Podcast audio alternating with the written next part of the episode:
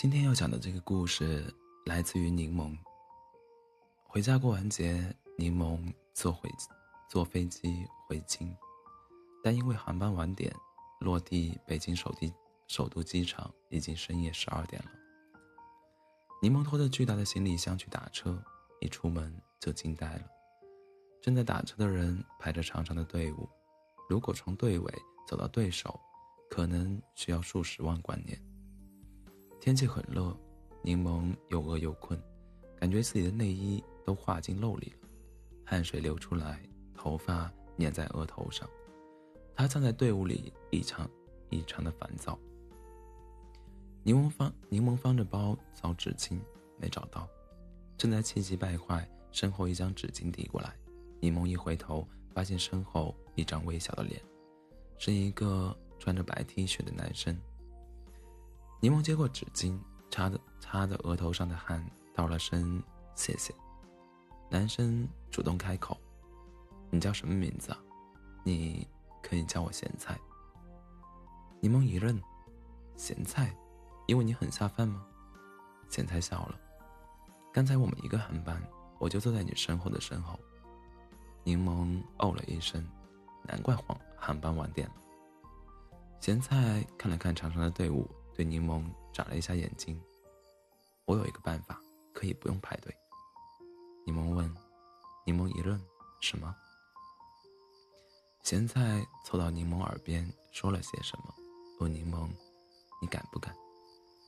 柠檬将信将疑地看着咸菜，队伍缓慢推进，突然间。柠檬眼前一黑，身子一歪，整个人直直的倒了下去。咸菜一把抱住，拼命的摇晃柠檬，就差点把柠檬摇成脑震荡。咸菜焦急的大喊，几乎是声嘶力竭，嗓子都喊裂了：“宝贝，你怎么了，宝贝？”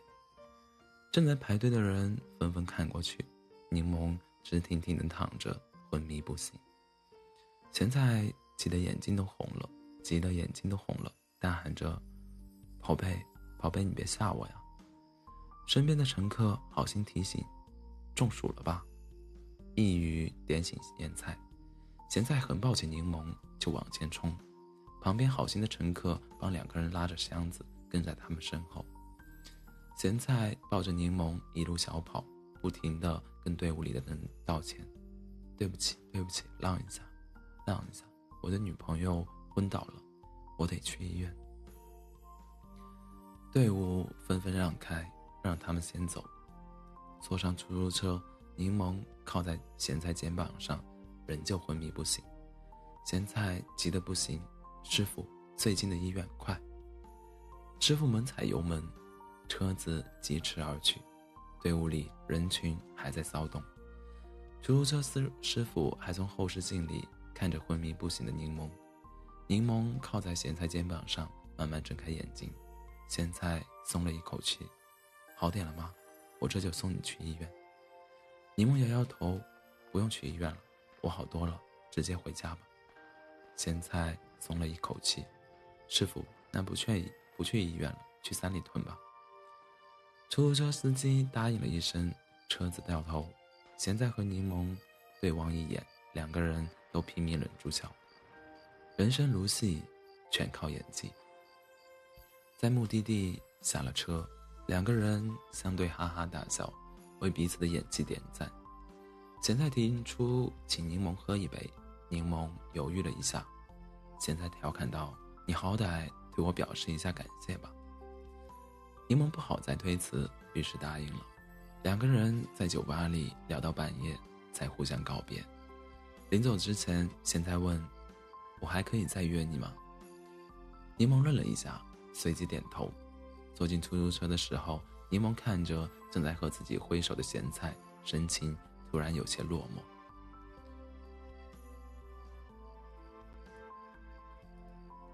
周末，柠檬和女朋友聚餐吃四川火锅，女孩子们起哄要不要叫几个精壮小伙子过来壮壮声威，大家纷纷答应。柠檬面露难色，姐妹取笑他：“柠檬就不用叫了。”柠檬一听不乐意了：“什么意思？你们以为我就没有仰慕者了吗？”说完，柠檬就一个电话，把咸菜叫来了。姐妹们看到帅帅气干净的咸菜，多少有些吃惊。吃火锅的时候，爱挑事的姐妹把一碗变态辣的丸子递到咸菜面前，咸菜看着丸丸子里冒出来的红油，有些不知所措。姐妹一脸认真认真的说：“我们的规矩，初次见面，先吃四个变态大力丸，以后就是自己人。”咸菜一愣。能不吃吗？姐妹笑了笑，不吃辣的人得不到幸福。要是不吃的话，很遗憾，我们这个圈子就得拉黑你了。柠檬还没反应过来，咸菜捧起丸子，一口一个，囫囵吞枣似的吃完了。所有人都惊呆了，大家都愣愣的看着咸菜跳起来。像是脱离了束缚的电风扇，惊叫着、狂转着，四处找水，直到把桌子上所有的液体都喝完，咸菜才平静下来，脸红着，一句话也说不出来。姐妹们都竖起了大拇指。柠檬看着咸菜，突然觉得这孩子脑子缺根弦。聚餐结束，咸菜送柠檬回家。走在马路上，咸菜觉得胃里。翻江倒海，憋得脸色通红，来不及和柠檬说话，就一头扎进了马路旁边的绿化带里。柠檬愣愣地看着绿化带里，响起一声“卧槽”，然后就看着一对情侣逃也似的跳出来。男人咒骂着，脱了裤子就拉，也不看看有没有人。柠檬看着情侣骂骂咧咧离开的背影，忍不住笑出了声。半个多小时后，咸菜终于走出来，走路已经外八字，整个人冒着热气，连呼吸都一股火锅味儿。柠檬又好笑又有些心疼，不能吃辣，你逞什么能？咸菜捂着肚子，声音虚弱，这不是怕你丢面子吗？柠檬看着咸菜，觉得咸菜扭曲的五官突然很迷人。柠檬一个人在北京惯了。虽说练就了一身独立自主的生活技能，但也磨损了小女孩的很多小情小调，习惯了一切从简。咸菜出现之后，柠檬的很多情调似乎又被调动起来。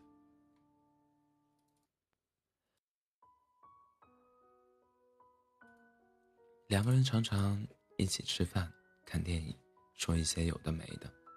柠檬偶尔耍耍小性子，咸菜。也从不恼火，对柠檬无限宽容。柠檬有时候自己觉得过分，都是咸菜。永远都是，但是咸菜永远都是主动妥协，而且又特别会哄人，一口一个美人儿的叫着。柠檬虽然有时候觉得不妥，但从心底里是乐意听的。在现在看来，柠檬属于情绪多变的。多变少女心，可能前一秒还是个不管不顾的逗逼，下一秒画风切换，突然忧郁起来，说话他不回答了，发微信他不理会了，或者总是有一些悲观的看法。好在柠檬的忧郁不会持续太久，过一会儿他又主动粘上来，缠着咸菜讲笑话。咸菜对自己的家庭绝口不提，柠檬也从来不问。两个人似乎都有心事的人，都努力扮演着没心没肺。一段时间之后，柠檬主动约咸菜来家里吃饭。柠檬头天晚上想菜单想到失眠，第二天早上六点去菜市场买菜，折腾了整整六七个小时。终于在咸菜到来之前做好了一桌子菜，咸菜贴心的带来红酒，两个人都没喝多，但都想让自己看起来是喝多了。咸菜柠檬给咸菜盛饭的时候，咸菜抱住了他，两个人滚落到地上。本就破旧的小餐桌被侦查中的柠檬一脚踢断了桌腿，一桌子的锅碗瓢盆噼里啪啦的。砸碎在地上，汁水淋漓。两个人也顾不上还在撕扯，直到柠檬咬了咸菜的肩膀一口，咸菜才突然间停下来，愣愣的看着咸，愣愣的看着柠檬，像是刚刚还在燃烧着的一块炭，突然掉进了冰窟窿里。两个人对视了十秒，咸菜要起来，却被柠檬死死抱住。咸菜一愣，柠檬翻了个身，压住了他。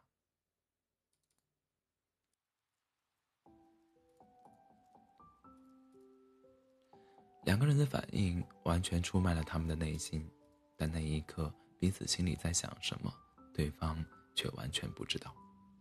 偃旗息息鼓之后，两个人和一堆瓷片玻璃渣躺在地板上，各自平复着呼吸，没有人想先开口。直到 FaceTime 独有的声音急促的响起，柠檬几乎是一个猛子跳起来，操起手机冲进了自己的卧室，关上门。现在慢慢坐起，发了会儿呆，一动没动。半个小时以后，柠檬才走出来，坐到了现在旁边。两个人坐了一会儿，柠檬突然趴在咸菜的肩膀上哭了出来，哭得伤心欲绝。咸菜也没问，抱着柠檬，任由他哭湿自己的肩膀。柠柠檬泣不成声：“对不起，对不起，对不起。”咸菜一下子没体会到柠檬对不起的含义，柠檬哭得全身发抖，说出了他一直藏在心底里的秘密：“我其实有男朋友。”现在看着柠檬，大脑一片空白，第一反应甚至是希望柠檬又在表演。柠檬在哭泣声中说起了他一直没有告诉现在的往事。柠檬和海星早在大学就认识，因为互相吸引。在大二下半年就确立了关系，两个人很恩爱。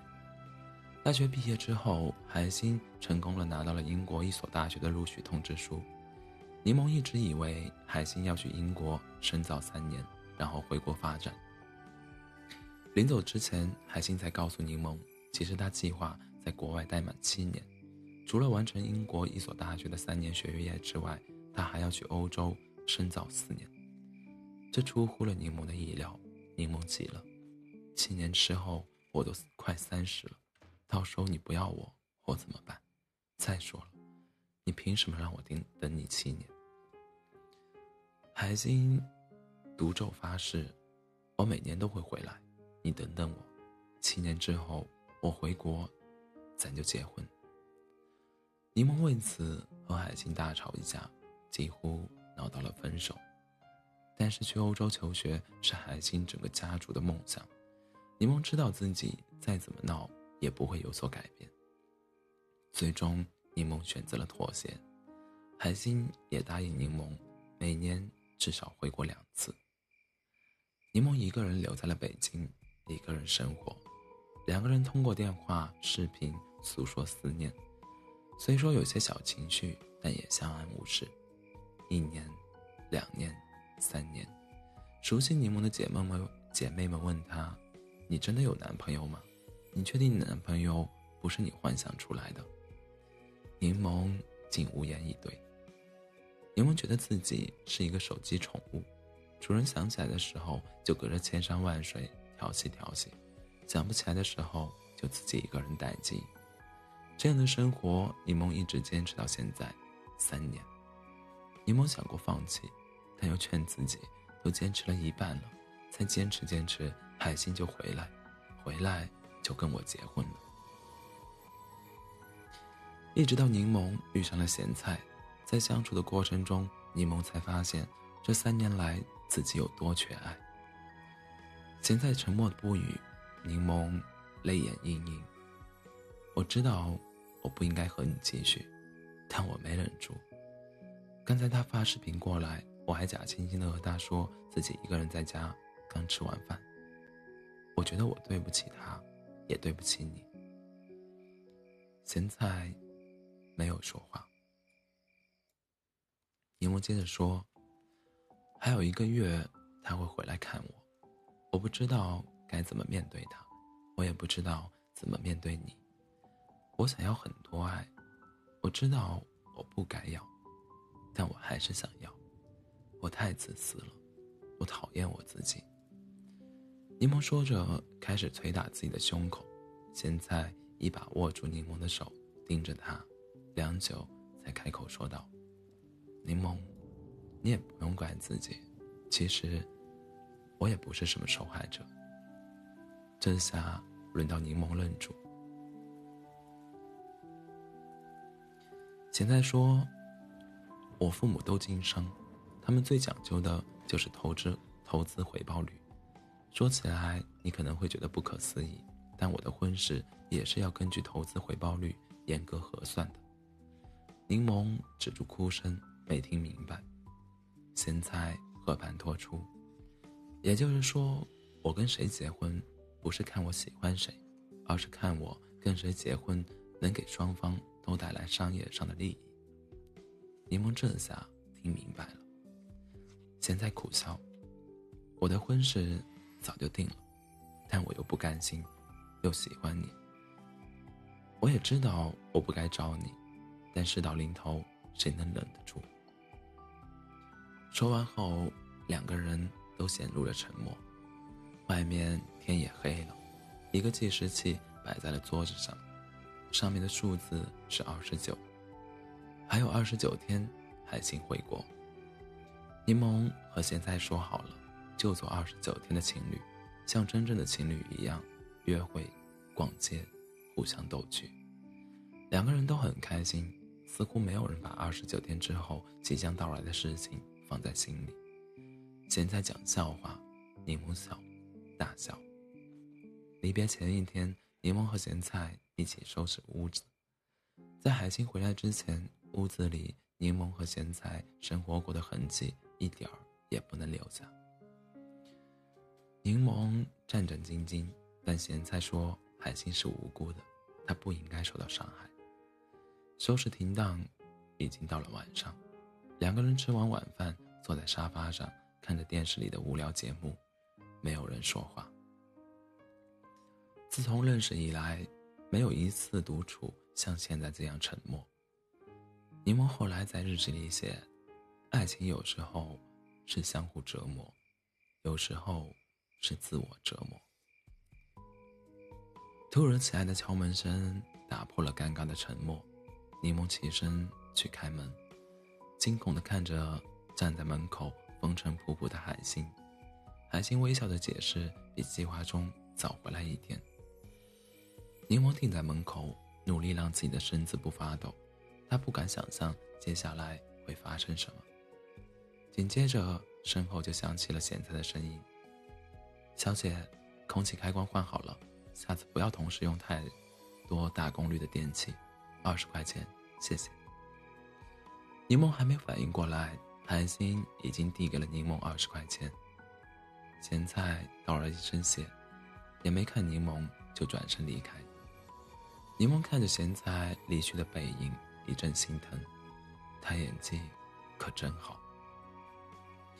深夜，柠檬铺好床。努力适应着眼前这个陌生又熟悉的海星，心里却满心都是咸菜的样子。他真怕自己一会儿喊出咸咸菜的名字。海星坐在床上，看着柠檬，招呼柠檬坐到自己身边。柠檬坐过去，心思却不在这里。直到海星开口：“柠檬，我这次回来。”是想告诉你，柠檬这才反应过来，什么？韩星沉默了一会儿，才继续说：“其实我在英国遇到了一个女孩，中国人。我们，我对不起你。”柠檬猛地站了起来，全身发抖的看着韩星，几乎听不见自己的声音。那你为什么要让我等你？我等了你三年，然后你告诉我，你有别人了。海星一个劲的道歉，看得出来他被内疚折磨的面面容憔悴。柠檬发疯的把能摔的东西都摔烂了，直到自己用尽了力气才瘫软在地上，也不知道该怎么收场。柠檬和海星彼此无话，只剩下尴尬。海星回老家去看望父母，柠檬一个人待在房子里，最鲜活的回忆就是喝咸菜的，而海星似乎已经缺席太久了。柠檬鼓足了勇气给咸菜打了几次电话，咸菜都没有接。柠檬手托了相。日子一天一天过去，海星回英国那天，柠檬把自己关在房间里，任凭海星敲门。海星带着内疚离开了，给柠檬留了一封信，希望柠檬能幸福。柠檬把信撕成了粉碎，瘫软在满是玻璃渣的房间里，发着抖，嘲笑自己。柠檬再一次得到咸菜的消息是一条微信。我订婚了，你们也好好的。柠檬一下子泄了气，把原本编辑好的“我们还有可能吗”改成了“祝你幸福”。几个月之后，柠檬出差回到北京，特意选择了夜航。回到北京已经很晚了，打车的人排着长长的队伍。柠檬以为听到熟悉的声音，下意识的回头去看，却没有看到。他满心想看到的人，只看到一对情侣在打情骂俏。排了长长的队，柠檬坐进了出租车，靠在车窗上，看着北京城的茫茫夜色，自嘲的笑了。我们常常想，为了自己在爱情里犯下的错误，找一个理由，找一个借口，因为孤单，因为寂寞，因为距离，因为冲动。因为诱惑，因为城市里的柏油路太硬，因为人人都缺爱。但这些借口并不能让我们真正原谅自己。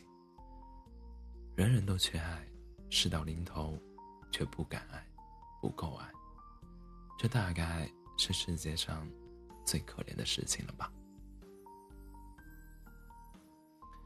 欢迎大家在北京时间凌晨的三点十八分来到喜马拉雅 FM 二四七幺三五六，我依然是你的好朋友做好。